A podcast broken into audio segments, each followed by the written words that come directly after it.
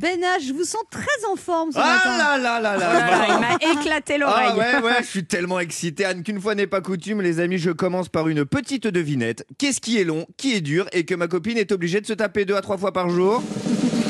Le travail. L'Euro 2021, évidemment, bande de petits coquins. Et oui, des matchs de 15h jusqu'à 23h pendant un mois, du 4-4-2, de la demi-volée, du tacle glissé, du 1-2, centre tendu, contrôle poitrine, bicyclette.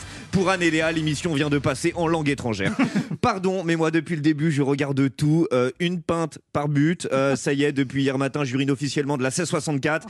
Oui, je regarde tout. Ma copine est au bout du rouleau, hein, encore vendredi dernier. Ah, ça te dit, ce soir, on regarde Duo Mystère sur TF1. Hop, hop, hop, hop, hop. Il y a Belgique-Russie sur M6. Mais tu t'en fous de Belgique-Russie Non, moi, ce que j'aime, c'est le football. Mais t'avais même pas regardé le mondial féminin l'année dernière Non, moi, ce que j'aime, c'est le football. Mais je suis d'accord avec ma copine dans le fond, sérieusement.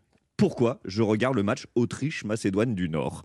Pourquoi? La veille encore, je pensais que la Macédoine du Nord, c'était juste une salade à la maillot servie avec un cornet de frites. Maintenant, je trouve ça magnifique, l'histoire de ce jeune pays né en 91. La Macédoine, c'est la superficie d'ici les Moulineaux, la population de Guingamp, et ils ont réussi à se qualifier pour l'Euro. J'ai envie de les suivre. Et puis, c'était intéressant de constater qu'en face, les Autrichiens, qui ont finalement gagné le match, étaient capables de faire autre chose que des skieurs, des génies de la musique et des alliances avec l'Allemagne nazie.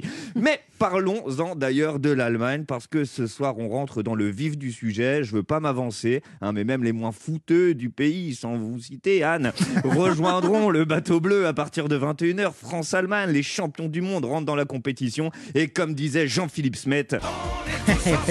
Oh là là On l'avait oublié. Là, j'ai les poils, j'ai les poils. Moi aussi. Oui, les choses sérieuses commencent pour la bande à Griezmann et là, ma joie va au-delà de la simple passion pour le ballon. Là, j'y vois une grande occasion pour le pays tout entier, à Romanov. Le pays n'a jamais été autant divisé. On gifle le président, on enfarine des députés. La rubrique fait divers tous les jours, c'est GTA 5. Il y a trois manifestations par jour et par rue. On relève la tête après bientôt 18 mois de chaos sanitaire, privé de fêtes et de joie.